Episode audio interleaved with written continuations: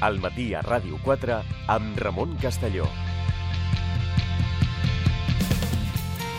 Continuem al matí a Ràdio 4. Ja sabeu, avui és, és dijous, no és dimecres, per tant no, no us confongueu, ja estem més a prop del cap de setmana.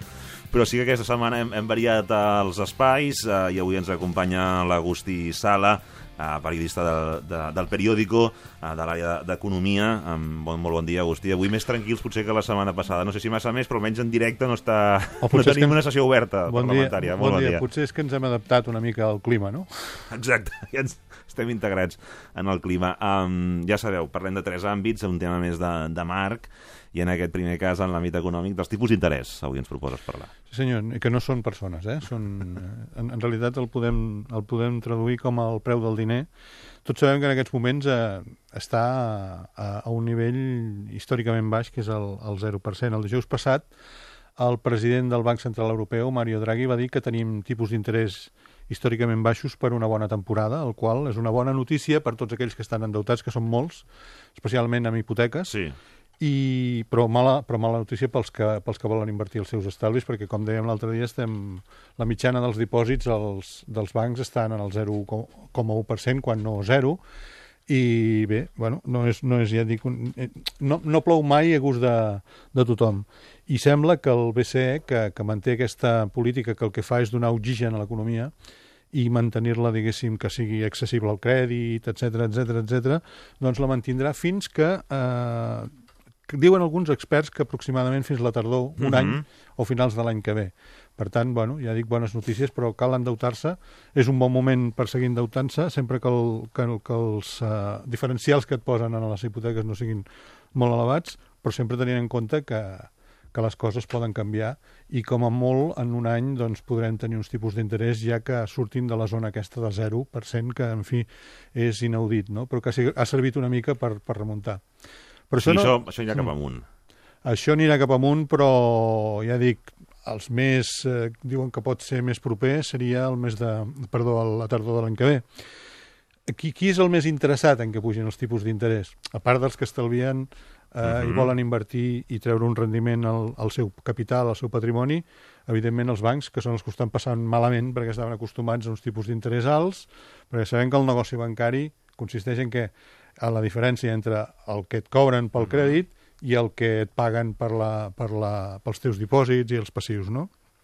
Són els que ho passen malament i, per tant, són els que estan fent Mhm. més crides a que pugin els tipus d'interès. De moment el que ens estan fent és cosir-nos a comissions i és la manera que tenen de compensar una mica, una mica aquesta Una diferència. cosa va per l'altra. Què pot passar? És Home, dir, també jo recordo els estalviadors, eh? gent més gran que anaven a mirar a veure què els hi donaven o com... Tot això, clar. ara. Bueno, el una cosa és estalviar, l'altra és invertir. Estalviar és una mica està, més estàtic i és veure, Sí. bueno, està acostumat a la llibreta no? i que et donés un, un percentatge que superés la inflació. Clar, clar, però això, ara... molts anys enrere, això, recordo Això ja gent gran no. que anaven d'una entitat a l'altra i mira, aquí donen no sé què, i quan... Aquí, donar no donen res. ja t'ho dic jo, que donar, donar no, no, no donen No res. donen res. I, I especialment en el marc, marc actual, amb una inflació baixa, etc. Sí, sí. I ja que menciono la inflació i que estem en el, Sí. en el marc, eh, els tipus d'interès, per què, per què està mantenint aquesta situació? Perquè el, el, el, Banc Central, el Banc Central Europeu el que veu també és que la inflació de moment és moderada. Està en uns nivells molt... Què, què va passar fa un any, dos anys? Que la preocupació era eh, la contrària, és a dir, que no que es fos moderada com ara, Mhm. sinó que els preus caiguessin constantment. El que dèiem, el fantasma de la deflació, que és una Mhm. espiral, que la gent diu, bueno, si van baixant els preus és fantàstic. No, el que provoca és una, no una crisi, sinó una depressió, perquè si hi ha una caiguda eh, constant i, i sostinguda dels preus, el que passa és que hi ha una espiral, com dic, es tanquen les empreses, eh, hi ha acomiadaments i no hi ha manera de sortir d'aquest pou. No hi ha masses precedents d'aquesta situació. Ara sembla que no estem aquí, el BCE veu la inflació moderada, però fins que no la vegi que comença a pujar, no serà quan comenci a tirar cap amunt els tipus d'interès, i això ja et dic que segurament seria d'aquí un any. Uh -huh. Hi ha factors, com dèiem l'altre dia, no? de, de variables externes com Corea del Nord i tal, que potser poden va- variar tot l'escenari i tot això canvia, però en principi No és, no és una ciència exacta, una ciència no és una social ciència i per exacta, tant, efectivament. per tant efectivament. pot modificar-se. No, les úniques previsions bones són les que un cop ha passat pots dir que, que si no les, les, les prediccions sobre el futur, especialment sobre el futur sempre són bastant fotudes. Um, si et sembla, parlem de, de la següent qüestió, perquè, sí. home, ja aquí tornem un altre cop de dir, sí, torneu a parlar de... De la marmota fil, Sí, vols sí. dir? Del dia de la marmota, no? Sí, Bé, sí. És el, és el segon que ho diu en aquest estudi, el tema de la marmota, eh? Jo crec que, que és un exemple que sí, però en l'àmbit econòmic. Bueno, a eh? vegades sí que dona la sensació que un es desperta sempre el mateix dia, no? I Sí. que, bueno, que les coses no canvien. O hi ha un, va a una roda de premsa, una convocatòria, sabent en, ja força què li diran, no? A veure, estem en un clima, digue-li elec- electoral o digue-li de campanya Sí. de referèndum il·legal o no O legal sigui, o legal sí. o paralegal, el que vulguis, no? Però eh, aquests dies, eh, eh, amb aquesta activitat política desenfrenada, la Generalitat ha decidit que havia de presentar un estudi sobre una de les qüestions que possiblement preocupa més quan es parla de, de la possibilitat d'independència, etc, que són les pensions. Eh, pensem que un dels col·lectius més nombrosos de la nostra societat són els pensionistes i tenen molta capacitat de vot, també, no? Voten molt. I tenen certa tendència a, a ser conservadors, és a dir, a, bueno, a estar molt preocupats, i és evident, perquè és l'únic ingrés que acostumen a tenir, no? Mhm. Um, ja dic, la Generalitat ha fet un estudi i, a veure, en principi, eh, si la Generalitat fa un estudi sobre les pensions relacionat amb el tema de la independència, la conclusió Sí, gairebé no cal fer l'estudi, no? Sembla ser Ja, que... ja. Però, però, però bueno, eh, seria una sorpresa que... seria una sorpresa que digués el contrari del que ens pensem que diu, no? Bé, què diu aquest estudi? Donat que a Catalunya les cotitzacions mitjanes són més elevades, Sí, que la taxa d'ocupació és més elevada també, i altres variables que contribueixen a alimentar les que serien les Mhm. cotitzacions socials, que és el que alimenta la caixa de les pensions, Catalunya té un sistema de pensions també amb problemes eh, de, de sostenibilitat, però menys que el sistema espanyol. Bueno, aquí la primera no sorpresa, diem, tenim un sistema, almenys ens reconeixen que, que no té una sostenibilitat en el temps si no es prenen mesures, però que està millor que si seguim a Espanya. Això tampoc és cap sorpresa que ens ho diguin, no? Fins i tot la consellera Dolors Bassa, la consellera de, Mhm. de Treball, com diuen en castellà, diu, se viene un poco arriba, no?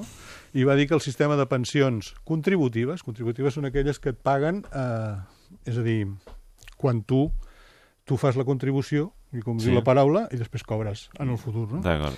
um, estarà en equilibri la primavera que ve, tot i que ara està en dèficit. I a més a més es va aventurar a assegurar que en una Catalunya independent pujarien les pensions per sobre del 0,25 que ara està establert pel govern central. No? I dius, home, si estem en una situació de, de dèficit, és veritat que és un dèficit que està, sembla, una mica més controlat, i no tens capacitat per endeutar-te per cobrir aquest dèficit, Mhm. com vols pujar les pensions? No em va resoldre la qüestió, però em va dir que és una qüestió de prioritats polítiques i que... Però no et va, no et va dir l'exemple concret, el, el mecanisme no... No, No, no, no, va- ells consideren que, que l'economia creixerà suficientment bé com per alimentar i, i, i, i, bueno, i que admeten que hi haurà un problema de dèficit que s'haurà de, de resoldre, però tampoc ens van solventar ens van solventar la qüestió. La realitat és aquesta, que la, a 31 de desembre de l'any passat, segons els càlculs de la Generalitat, el sistema de les pensions, és a dir, la diferència entre el que eh, la Caixa de la Seguretat Social a Catalunya Sí. recapta a través de cotitzacions socials i el que paga, més alguna despesa més, però bàsicament Mhm. són les pensions, és d'uns 1.300 milions d'euros. D'acord. Bé, d'acord. Aquest dèficit en els últims quatre anys s'ha triplicat. S'ha triplicat. Però eh, no perquè empitjorin les cotitzacions que porten els que, els que paguen les pensions contributives, sinó perquè la culpa és de Madrid. Una altra de les grans no sorpreses d'aquest estudi.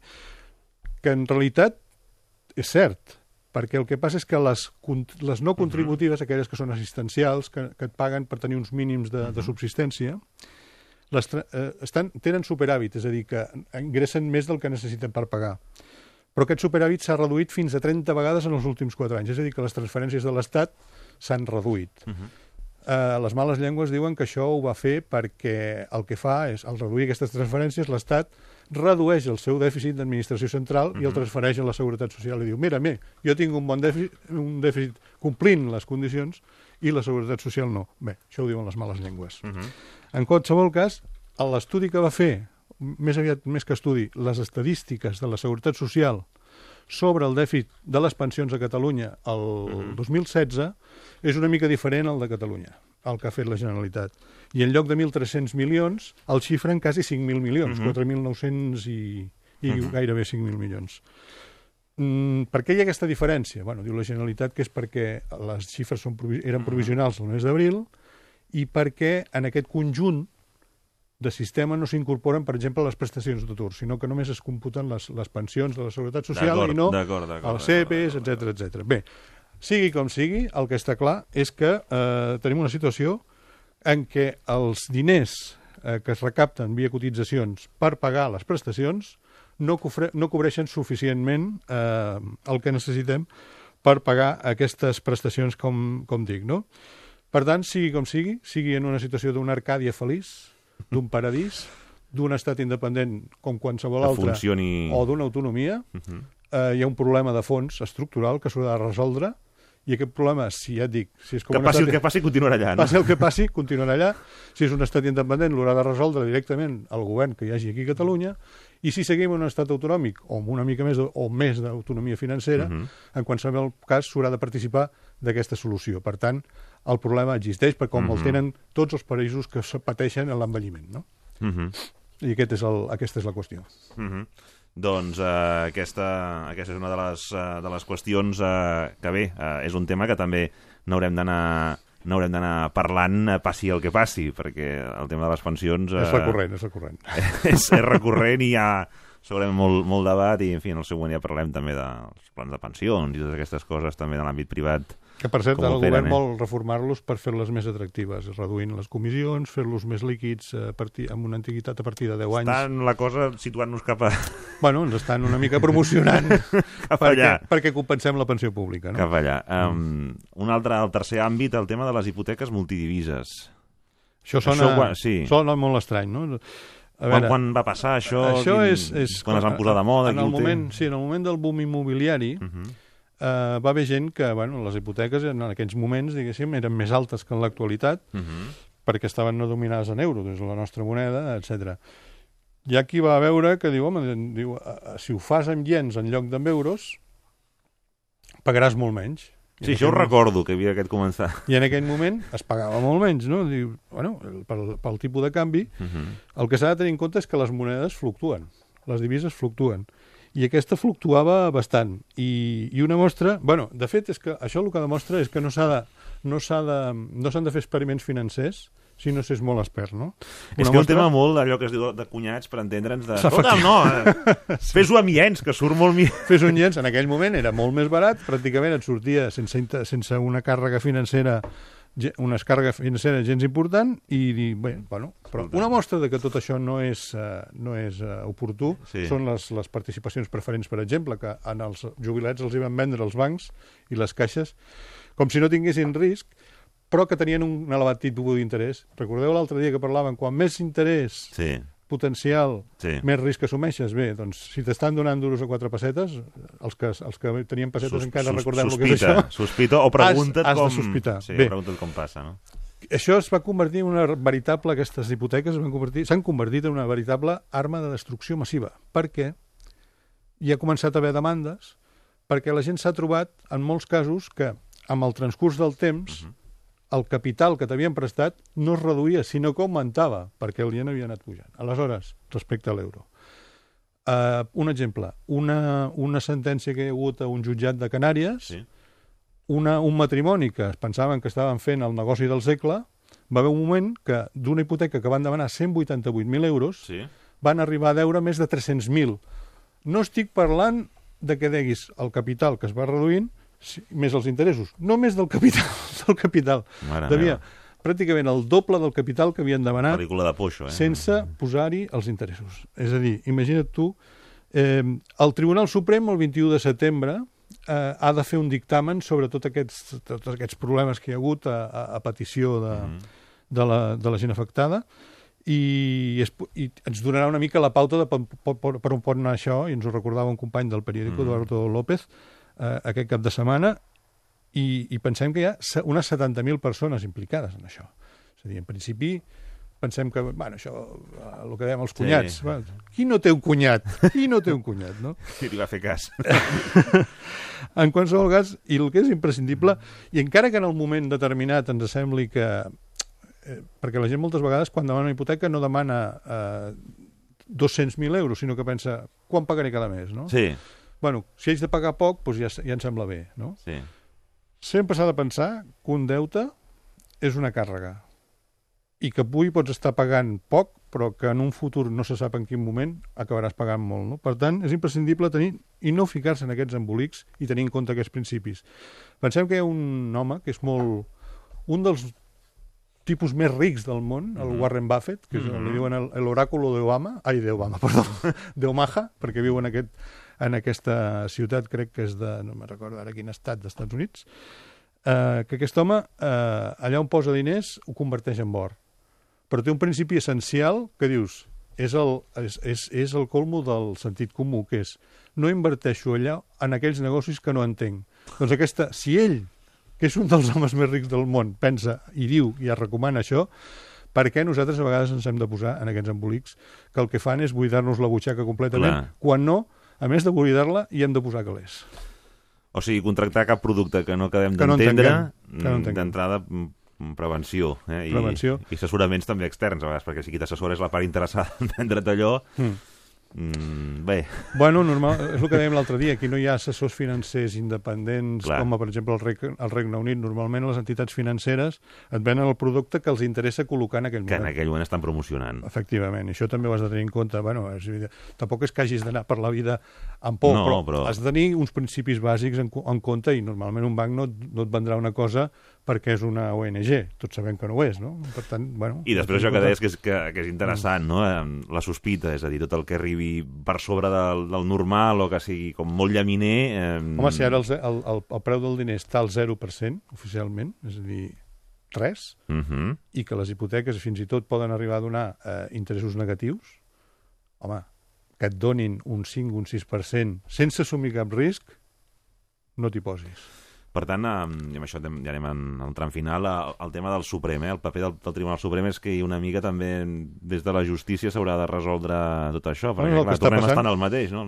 És el que ha passat amb les, amb les clàusules si sol, contractes tu... Eh, sí, el tema de les, de les clàusules abusives, etc i, i al final ha de ser...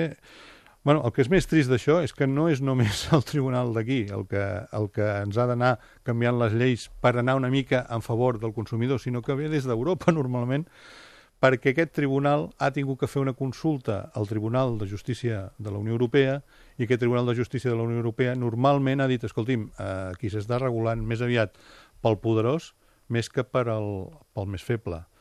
És una qüestió, doncs, de, de, de, de que, bueno, que ens han de, des de- des d'Europa de, normalment ens estiren les orelles i han de canviar la normativa perquè, perquè el, el consumidor tingui una mica més de protecció. No? va ser l'IEN, eh? l'estrella, la moneda estrella va ser Sí, l'IEN. essencialment el ien sí, perquè haver un moment en què pràcticament no pagaves tipus d'interès i que bueno, et baixava tant que deies, bueno, és un negoci absolutament Rodó. rodó, rodó. Però bueno, els negocis rodons al final acaben sent d'una altra forma. Tenen una altra forma geomètrica. Doncs, eh, en fi, eh, és un producte que per això els darrers temps ha anat baixant, quan va passar, quan es va entrar en crisi ja va, Mm. va deixar de... Bueno, és una tota l'aturada també- financera d'hipoteques també va afectar aquest producte. Va passar amb les hipoteques inverses, no sé si has sentit parlar de les hipoteques inverses, que, sobretot a gent gran que ja tenia pagada la vivenda, Sí. per tenir un complement de la seva pensió, sí. li valoraven la vivenda normalment a favor del que la valorava, no a favor del propietari, però bueno, és així, i complementaves la pensió en base a aquest valor. Això és un producte que va desaparèixer, però comença a aparèixer. Per què? Perquè tot això que diem, si el diner, eh, el tipus d'interès està a zero, mm, comença a haver bombolles en determinats llocs i en determinats productes, i un d'aquests són els actius immobiliaris. Per tant, compte, compte perquè no hi ha duros a quatre, torno a dir, no hi ha duros a quatre pessetes, Ja ho sabien els savis i... ho sabien els savis i el principi essencial és aquest, eh? Allò que pot semblar hort, a vegades eh, no ho és, no ho és.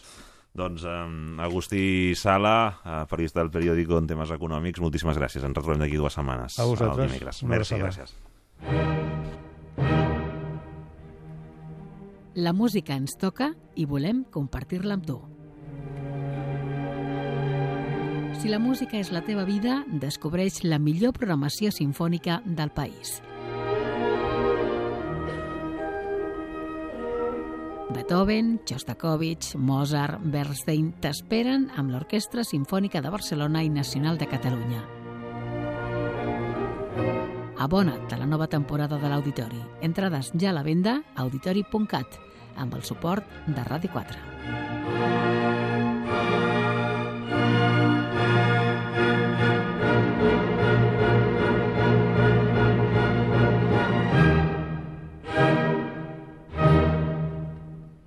Pots anar a molts llocs. De viatge, a fer un cafè, al teatre o al cinema, a casa d'un amic o d'un familiar.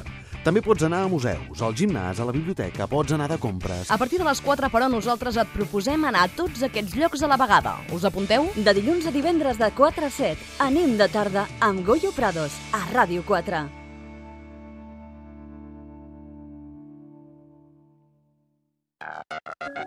Segueix l'actualitat de Ràdio 4 també a internet.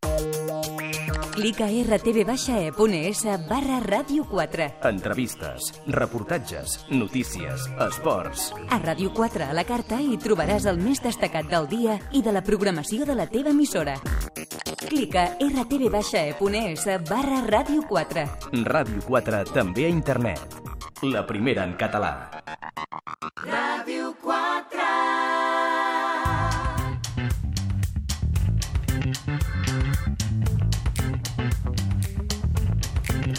Entrem en temps de recomanació, sobretot eh, ja sabeu que és l'espai que fem d'aquí una hora, però ens agrada fer un tastet abans, fer la- l'aperitiu perquè també estigueu pendents i, i us mantingueu aquí en, en sintonia del matí, escoltant el matí a, a Ràdio 4. Rosa de Diego, que, de què parlarem avui a la recomanació? Doncs mira, així fem una mica de mm.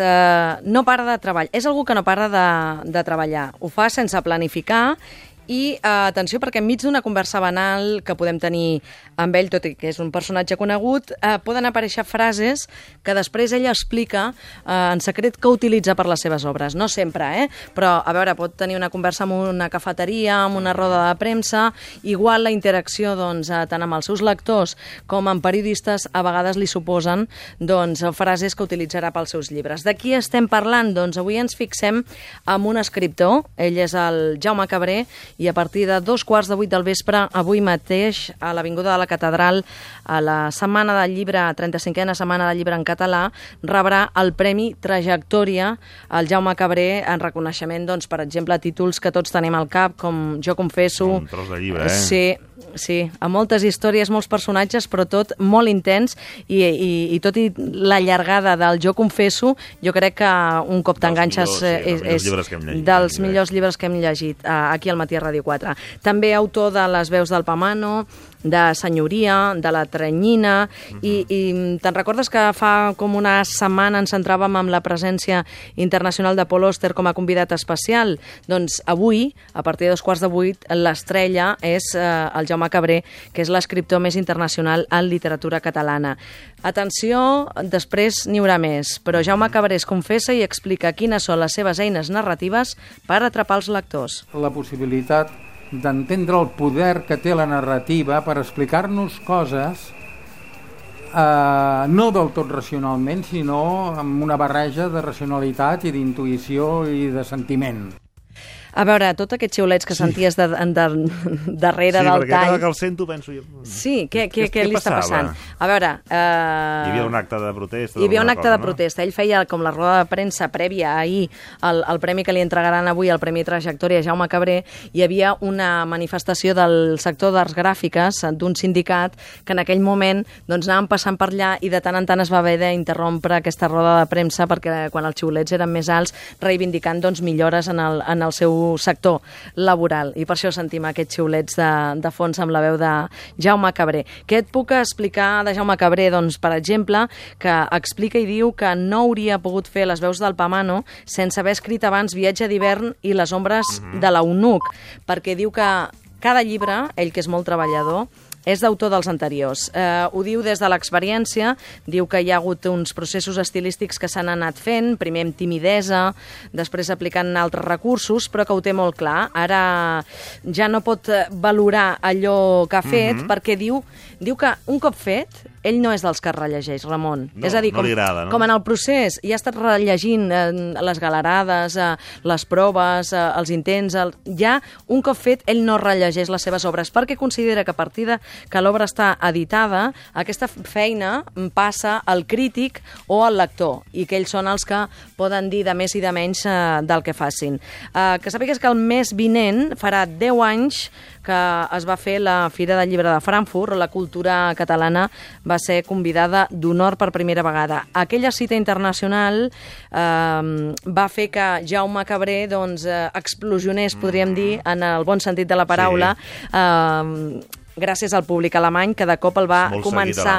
Sí, el va començar a seguir en massa, a llegir-lo i a començar a demanar traduccions de tots els seus llibres anteriors, perquè, clar, eh, tenien el, el darrer, però no tenien tot el que havia escrit Jaume Cabré. Ell diu que la Fira de Frankfurt de 2017 va difondre una realitat que l'estat espanyol amagava, que és la vitalitat literària d'una cultura, d'una llengua, que amb prou feines era coneguda allà a Alemanya, però que va ser molt essencial perquè les traduccions no han deixat d'augmentar de l'obra de Jaume Cabré.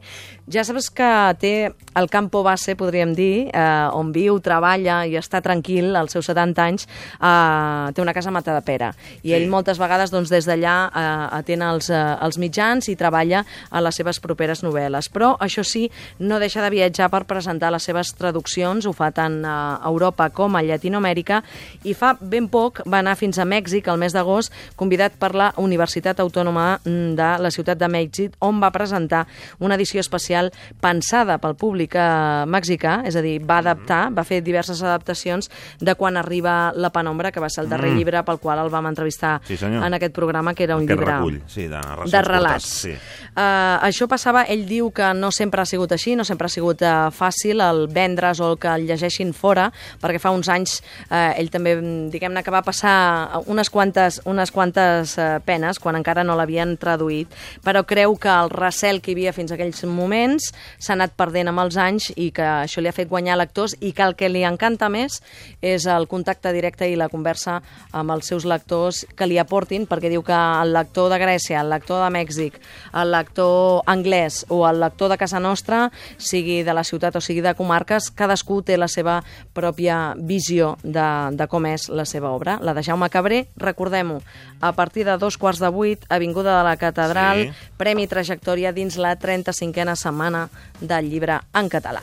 Doncs ampliem eh, després, eh, a dos de 12 aproximadament, a dos quarts de 12 mm, repassarem eh, més qüestions sobre, sobre tot això de Jaume Cabré, un autor imprescindible. Gràcies, Rosa. A tu. Fins ara. 10 i 33. A Ràdio 4, més que esport. Una forma diferent de gaudir de l'esport. El Més que Esport aquesta temporada té nou horari. Us acompanyem cada dia a dos quarts de vuit del vespre per continuar compartint amb vosaltres la part més social, popular, solidària, integradora i emotiva de l'esport. De dilluns a divendres, de dos quarts de vuit a les vuit del vespre, ja sabeu que teniu una cita amb nosaltres a Ràdio 4. Us espero al Més que Esport, una forma diferent de viure l'esport. Més que esport. A Ràdio 4.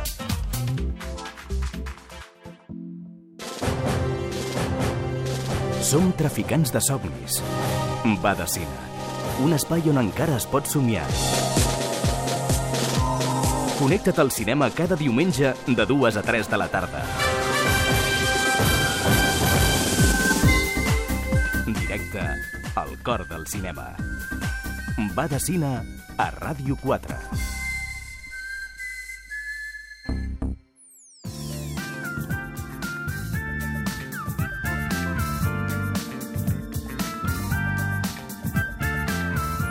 Aquesta temporada, Aranxa Coca tindrà espai setmanal al matí a, Ràdio 4, que teníem ganes de més, sempre quedàvem una mica curts, i per tant, doncs, escolta'm, així ho aprofitem.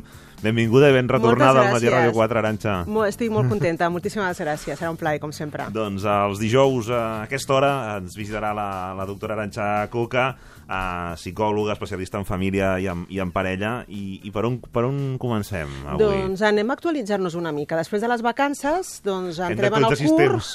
Sí, i llavors hem d'actualitzar sistemes, ens hem de posar una mica al dia de nous conceptes i nou vocabulari entorn a la família i en aquest cas en concret entorn a la parella. Estan sortint amb això de les noves tecnologies, Sí. que tot acaba en inc, inc, hosting, o Sí. inc, doncs també estan sortint molts termes nous, que alguns acaben en inc també, que tenen a veure amb les relacions de parella, ho sentim molt i ho escoltem molt en xarxes socials i de vegades és, mm, quin idioma és aquest, Sí, no ho entenc. què- què refereixen, A què es no? refereixen. Llavors avui us porto alguns conceptes, n'hi ha molts, jo crec que farem avui una primera part, uh, nous conceptes que tenen a veure, nou vocabulari que tenen a veure amb el món de la parella. I comencem per un. Un que jo crec que mm, majoritàriament tots o totes alguna vegada hem patit, que és el, el ghosting. Ghosting. Ghosting, comencem bé.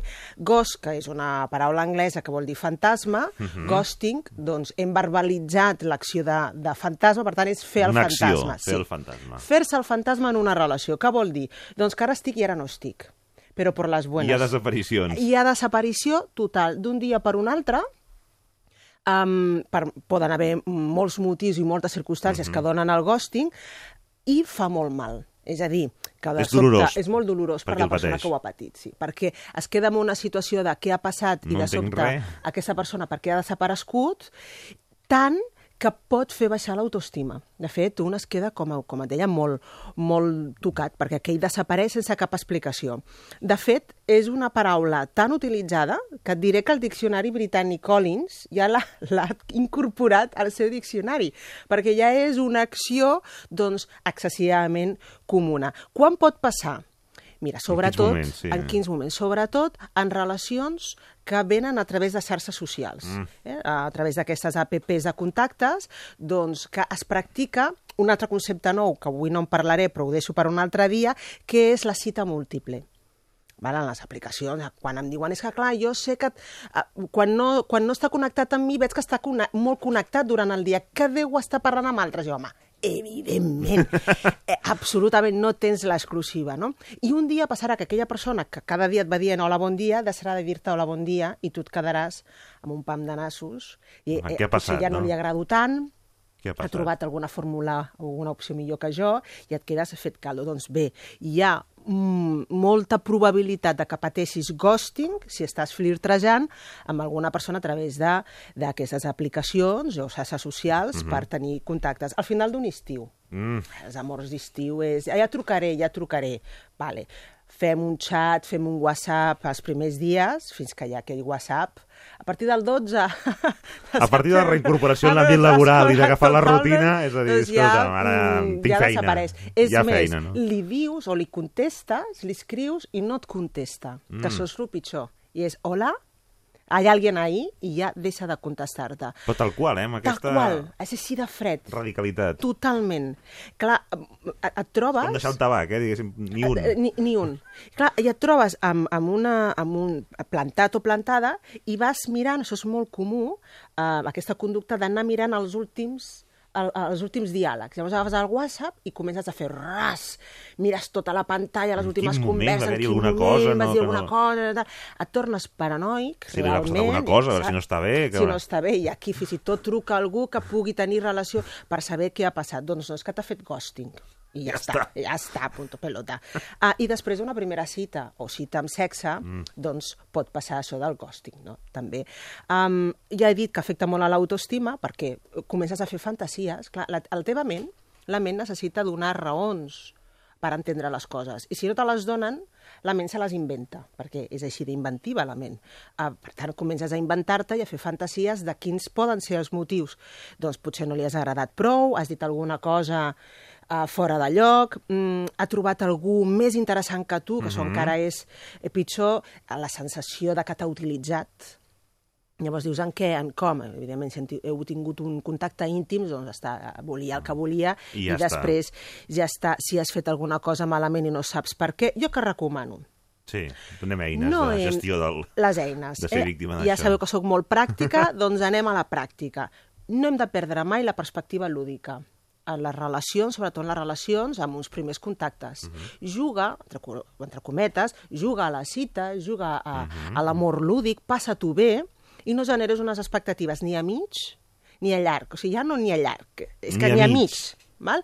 Sempre viu aquella persona que estàs començant a conèixer amb una relació de present. ara està i demà bye bye, pot passar. Que no passa? Bingo, felicitats. Que passa? Bé, ja estava dintre de les No et probabilitats. plantegis futur. Ah, exactament. No, encara no. Um, sobretot en les relacions d'estiu, baixar les expectatives. Eh, hi ha les promeses de sí, la luna, i ens tornarem a veure per Halloween i després per Nadal. Bueno, bueno eh, jo crec que les... Ja miraré vols, ja no sé Sí, crec que les castanyes no us les menjareu junts. És possible que no. Per tant, també baixar en aquest sentit um, les expectatives. I hi ha una cosa que m'agrada molt Sí. i recomano molt, molt, que és tingues tu l'última paraula. És a dir, has patit ghosting. Sí. Aquella persona ha desaparegut i Sí, tu dius, no quina és, barra, sí. m'ha deixat aquí, no sé per què. Quins Dius, dallons, doncs, que poc no honesta, que conté- poc honest. Que poc honest, ja no sé si és Covard. que he fet jo, ha sigut ell o ella, ha sigut jo, m'ha pres el pèl. Doncs escolta, per tu tancar el capítol mentalment i que no quedi aquella ferida oberta i Sí. estiguis tot l'any mig paranoic o paranoica pensant què ha passat, envia-li un missatge. Un missatge que no et contestarà, perquè com que s'ha fet fantasma, no et contestarà, però tu li envies un missatge. Tu deixa dit el què. Tu deixa-li i això et servirà per tancar tu. I què li has de dir? Mira, és que podeu prendre paper i llapis perquè tinc el missatge aquí escrit, que és el que sempre, sempre recomano. Um, he vist que no em respons. Imagino, imagino que has perdut interès. O sigui, sigues sincer, a veure, no deus tenir interès. No digues per què. He vist que no em respons, imagino que has perdut interès, ha sigut divertit conèixer-te, salut. És cordial, no és agressiu, no, No. és venjatiu, li desitges el millor, li dius, jo també m'ho he passat bé, m'he agafat eh, la part que em tocava Sí. a mi, i, I ja està. i adeu, i adeu, molt bones, i salut, i et desitjo salut, que és el millor que li pots Sí. desitjar a una persona, i adeu-siau. És una bona... Ja molt comiat. I en salut, sí. aquest sentit, he tingut l'última paraula, he sigut un senyor o una senyora, eh, no m'he enganxat, o, no, no, no, no li estic dient, una altra cosa és que en realitat m'hagi enganxat, Mhm. no? però li estic dient que no estic enganxat o enganxada, que no es pensi que estic molt afectat o molt afectada, encara que estiguis fet caldo, i, Molt digne, també. Molt digne, també, i adeu-siau, que et vagi bé la vida, i ahir també m'ho Ja he passat està. molt bé. És a dir, tu em fas ghosting, doncs jo et faig el reghosting, no? O sigui, ja et dic adeu, però t'ho dic a la cara, sóc molt més valent o valenta que tu. Què pot passar amb el ghosting? Ara no. L'efecte guadiana. és és l'efecte guadianing. Anem a posar-li al guadianing. Clar, clar. Val, Clar, és, que- clar, a partir d'ara- Ara, ara, mira, de sobte, després d'uns mesos, típic, eh? Divendres nit. Mm. Hola. I tu tens el teu WhatsApp... Som, som previsibles, no, els éssers humans? Sí, sí, sobretot a determinades hores de la nit i sobretot a determinats dies de la setmana. Eh, Aquell moment, i ara el telèfon Divendres, s'il·lumina, ara, el telèfon? Dissabte, Sí, hola. Sí. No passa si hi ha partit. És molt curiós. De veritat, no, no és prejudici meu. Vull dir, jo he És com escoltat les urgències gent... mèdiques, no horari, dius- no en horari de futbol. Exactament, també, això els metges també ho diuen, Sí, no? sí, que no després que, acaba el partit, tot S'omple són tot. trucades, no? Doncs hi ha, hi ha hores hi ha dies on Sí. l'avorriment on el vaig tirar a la canya, aviam qui trobo... Ara tinc una estona. Ara tinc una estona i aviam... Veure allò com està. No tinc plans, aviam qui em fa un pla. I Sí. llavors és un hola i aviam qui pica. Sí. Um, jo sempre dic, si estàs en el mateix estat que l'altre, és a dir, avorrit, Sí. no tens plan, uh, vols jugar, no perdre mai l'esperit i l'actitud lúdica, la perspectiva Bàsic. lúdica. Um, I vols jugar, i mira, doncs jo també m'ho vull passar bé, aviam, aviam què trobo. Sí. Contesta. Si no, si eh, la primera reacció és de què va aquesta persona i t'emprenyes i el voldries enviar a la porra o Si dir-li és quatre mal coses... humor o que encara o mal fa humor, mal, ni contestis O encara cou.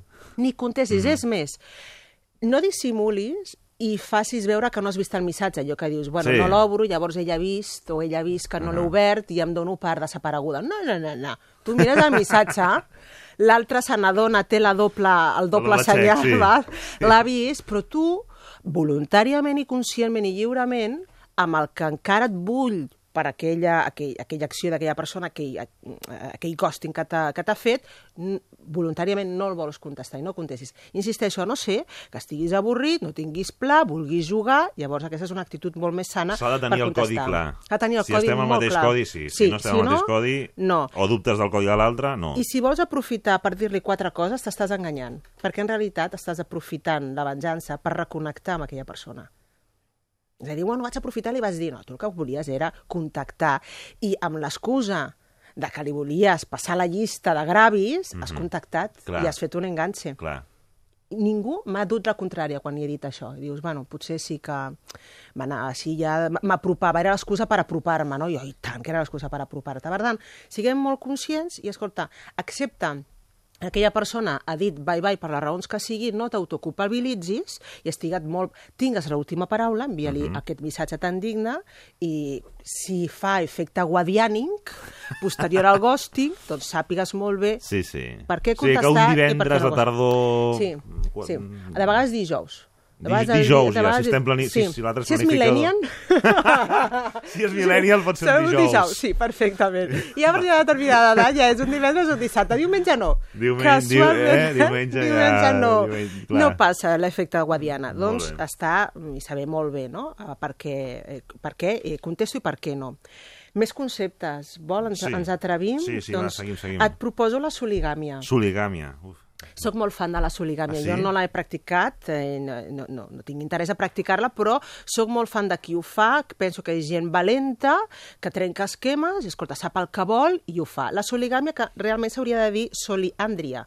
Per què? Perquè ho practiquen més les dones. De fet, no hi ha cap cas d'home. Tots els casos que coneixem de soligàmia és, són dones, per tant, hauria de ser soliandra. A què en consisteix? Doncs mira, són aquelles dones que decideixen ser solterones. Eh, ja no solterones, solteres, uh -huh. amb tota la dignitat. És a dir, ja han renunciat a casar-se per les raons que siguin, per tant, generalment no es tracten de dones joves, uh -huh. sinó de dones d'una determinada edat ja madura que tenen les seves experiències. Per voluntat pròpia han Per decidit... voluntat pròpia, dius, Volen mira, eh, no, però hi ha un però, perquè fins aquí tots podríem ser en un moment determinat soli, podríem fer soliàndria, no? Però no volen renunciar a la boda.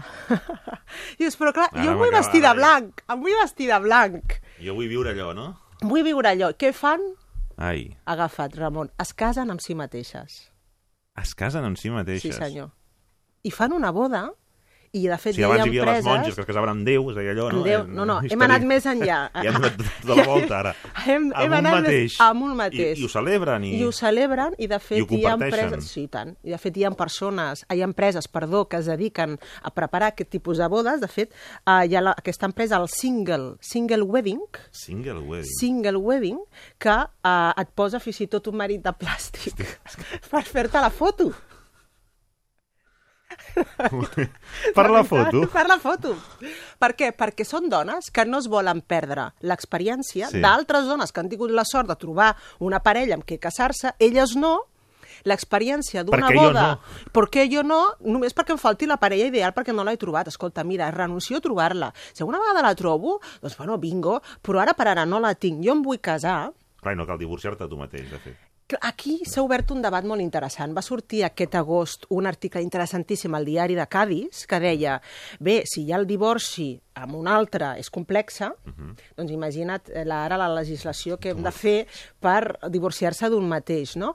De fet, la primera dona que es va casar, això eh, va ser en el 2014 en els Estats Units, que és la Grace Gelder, ella va dir, jo m'estimo molt, jo sóc fidel a mi mateixa, jo no he trobat una parella que mm, a- a- ens avinguem fins al punt d'unir les nostres vides, no em vull perdre aquesta experiència, ja tinc una edat i que em vestiré de blanc amb, amb determinada Ja. i amb bastó. Doncs no, ara estic bé, em sento bé, uh, faig un compromís amb mi mateix i amb un estat de fidelitat amb mi mateix. Què vol dir? Que practicaran el celibat? No. Tindran altres relacions, evidentment, les que Mhm. vulguin, però sense buscar el compromís. A no ser que trobin doncs, aquest príncep o aquella Tampoc hi princesa... renuncien. No hi renuncien. no ho van a buscar. De fet, la Gelder va estar dos anys casada amb si mateixa. Després ja, Ja. doncs, va practicar l'autodivorci, m'imagino, i ja va tenir altres relacions. No? L'experiència li, li va ser molt positiva, ella ho valora molt positivament, per ella va ser un, un viatge iniciàtic i una experiència personal intensa, suposo que pel seu entorn també, i s'està estenent molt la soliàndria Soliàndria. als, als Estats Units i al Japó molt. I ara diuen que està venint cap a Europa. A Hi ha veure algun com cas, eh? en Espanya no conec encara cap cas, però mm, bé, de moment Estats Units i eh, Japó. Per això deia que sóc molt fan de la gent valenta, de la gent que sap el que vol, de lo que no es vol perdre, i, i escolta, si jo no vull perdre, casar-me, però resulta ser que estoy compuesta i sin novio, doncs eh, faig S'accepta tot això, i- i s'accepta, i, i bé, ja has vist que del món del, del, del comercial doncs no, no es queda enrere i, i veu aquí una oportunitat i de fet doncs, ja hi ha moltes plataformes que donen suport a aquestes persones, de moment dones, Mhm. que no, no volen complir el seu Mhm. somni i estan super a gust amb si, amb si mateixes. En fi, Més- concepte que no coneixia. Anem forts, és que, és que ens hem de posar al dia ja. La I anem a ciencia més, avanza, no? Que és una barbaritat. i anem a més, aquests 10 minuts que queden. Crec que anem a més, sí. Anem, per exemple, a...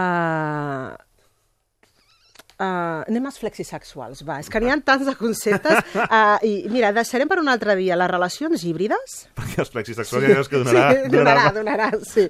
Deixarem per un altre dia. Mira, estan les relacions híbrides, estan Sí. els otakus, Otakus. Otakus, molt interessant aquest concepte.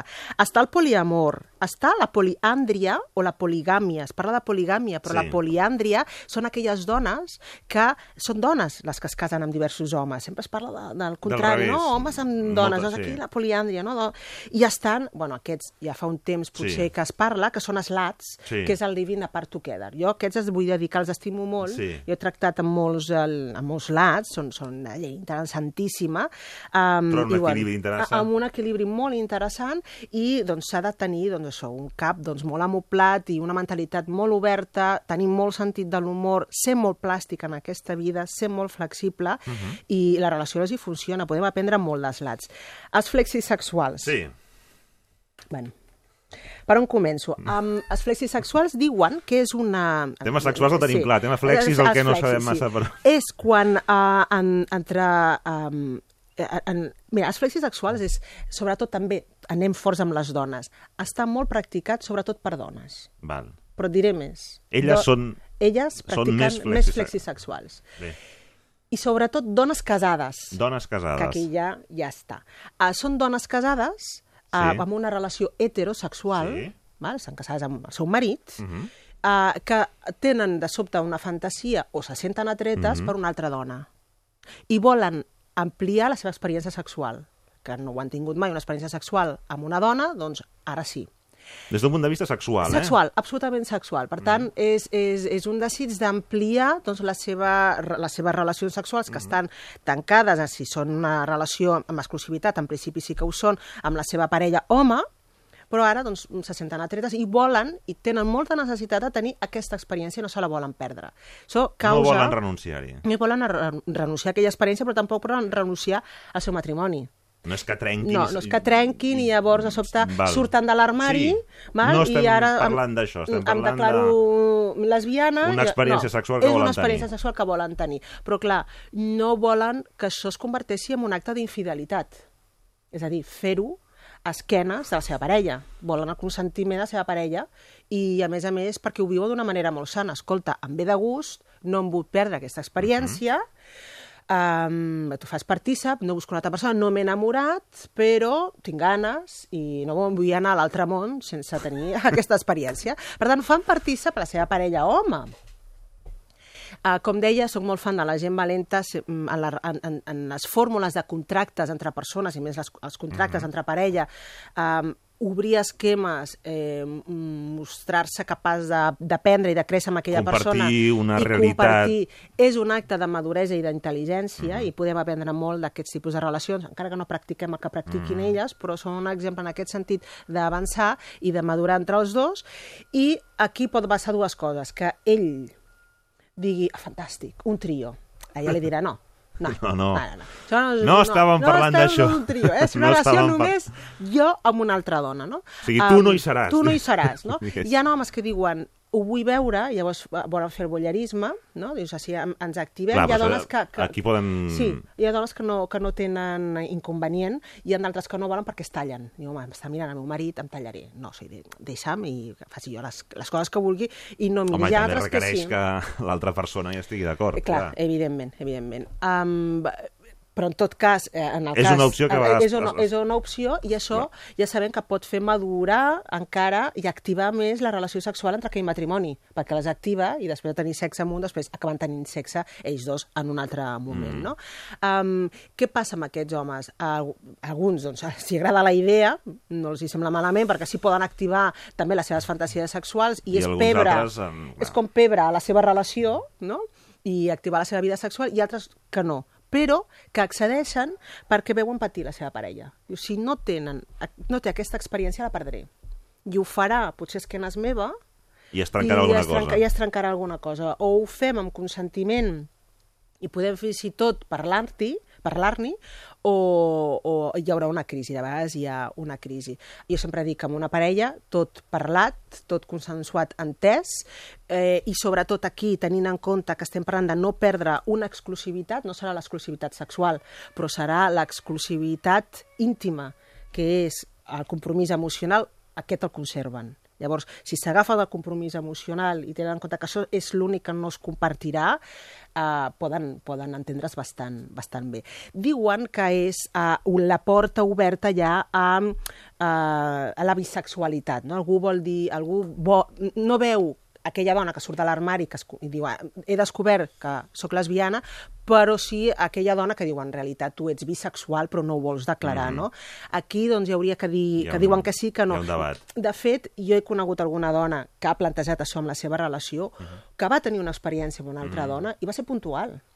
És a dir, no estem parlant d'ara, de, de sobte em declaro, eh, surto de l'armari com a bisexual i vull freqüentment o de tant en tant tenir relacions amb dones. No, jo vull, ho, ho, ho vaig voler provar amb Mhm. una vegada, ja sé el que és, no tinc necessitat, vull, tornar, vull, vull estar amb el meu marit i aquella experiència, doncs, fins i tot l'he pogut en algun moment compartir, verbalitzar amb ell. Per tant, que és un, an- una antesala a la bisexualitat? Seria qüestionable. O a la parella oberta. O a la tam- parella oberta. També, ell També pot pot plantejar ser. la contrapart de... Sí, sí. Exacte. Començaria- Dir, bueno, potser home sí o no, però o no, doncs, Justament. Escolta'm, jo també m'ho plantejava i ara, doncs, ja que, surt, ja ho proposem tot sobre la taula, Està molt bé que ho comentis perquè certament, com deia, això donarà pebre, és una experiència que activarà d'alguna manera la relació i la vivència sexual en aquella parella. I es pot trobar aquella parella que estan preparats per avançar a més, i a lo millor doncs, eh, una parella oberta o swingers, per exemple. De sobte diuen, escolta, ha estat una experiència molt interessant sempre i quan la controlem bé. I ara, de sobte, eh, no és que, eh, doncs mira, anem cada un per, per la seva... Sempre i quan sigui coordinada i entesa per part dels dos. I es pot convertir, pot ser l'antesala a un swingers o no, o senzillament Mhm. es pot quedar amb una experiència puntual o molt concreta durant el temps i tenim aquí una relació de flexisexuals. Déu-n'hi-do. Ah, Però fan de que- la gent que planteja jo les sóc coses, molt eh? fan, jo aprenc molt de les parelles. Jo dic, bé, a vegades em pregunten, bueno, però llavors tu, la teva experiència, jo, no, no, deixa, la meva vida personal i tal, no vol dir que sigui afín a el que m'estan explicant, però s'ha de reconèixer que són valents, que aprenen, que tenen unes converses difícils però possibles I que diuen el que senten de veritat sí. i no tant el mecanisme del I que no, ara, ara se suposa que he de reaccionar exactament, així. Exactament. Per tant, trenquen esquemes i evolucionen i, bé, bé tret eh, de, de, de, de vegades algunes crisis que pot provocar, evidentment, perquè Mhm. tot creixement implica ten tenir les seves crisis, al final obtenen èxit. És a dir, obtenen felicitat i satisfacció en la seva relació, que I això un és la vincle de emocional que pot I un vincle emocional fort. Sí. Ja per acabar, no, Otaku no me l'has dit. ah. Et deixaré um, aquí... Hauràs d'escoltar el proper programa.